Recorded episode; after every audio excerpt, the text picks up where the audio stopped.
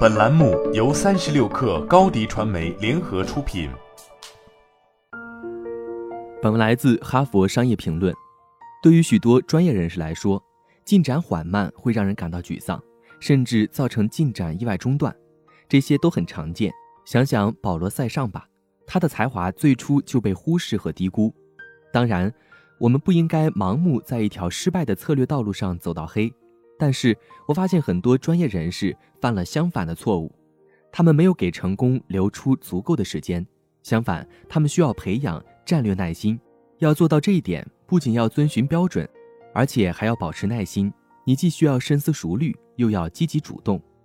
今天提到的五步法可以助你实现目标：一、合理评估实现目标所需时间。我们中的大多数人在很大程度上。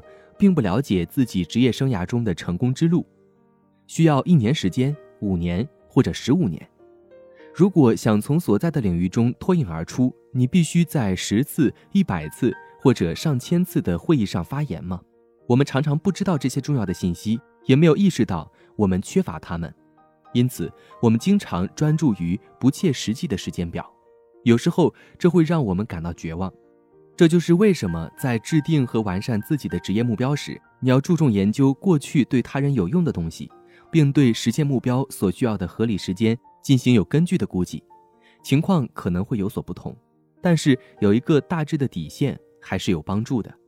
我们要培养正确的目标，放弃错误的目标，并且避免过早放弃那些需要一段时间才能得到关注的可行计划。二，找到保持持续动力的指标。以指数速度改进的技术，其发展阶段非常漫长，他们的进步非常小，即使非常翻倍，但仍然难以看出变化。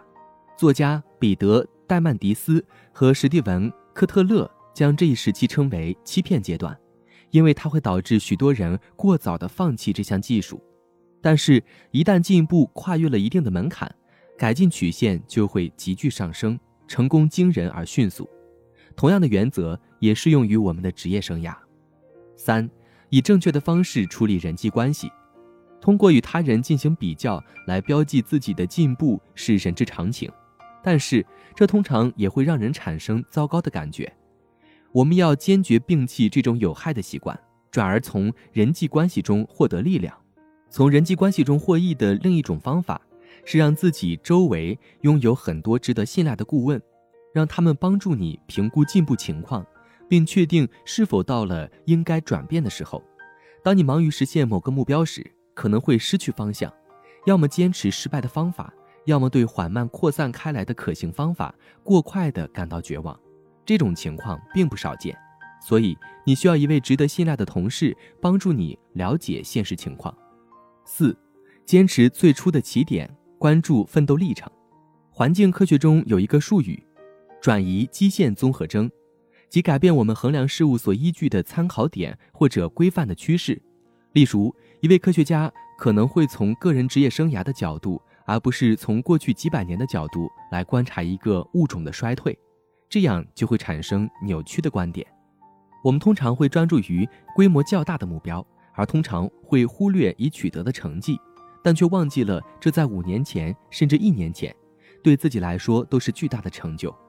如果我们改变当初的起点，就会扭曲和抹杀自己已经取得的进步，这显然让人感到沮丧，更容易让我们产生放弃的想法。但是，如果我们能够注意并且尊重我们的起点以及我们走过的路，它就会激励我们继续前进。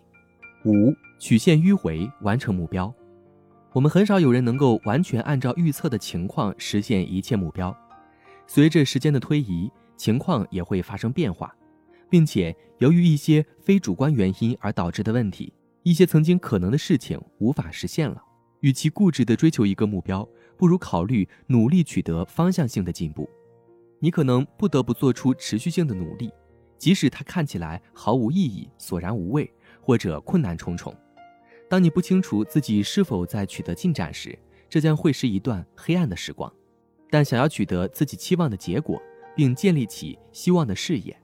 你必须自愿经历这个过程，具备了战略耐心，再加上小规模的有条不紊的步骤，今天、明天和后天持续去做，几乎任何目标都是可以实现的。好了，本期节目就是这样，下期节目我们不见不散。高迪传媒为广大企业提供新媒体短视频代运营服务，商务合作请关注微信公众号“高迪传媒”。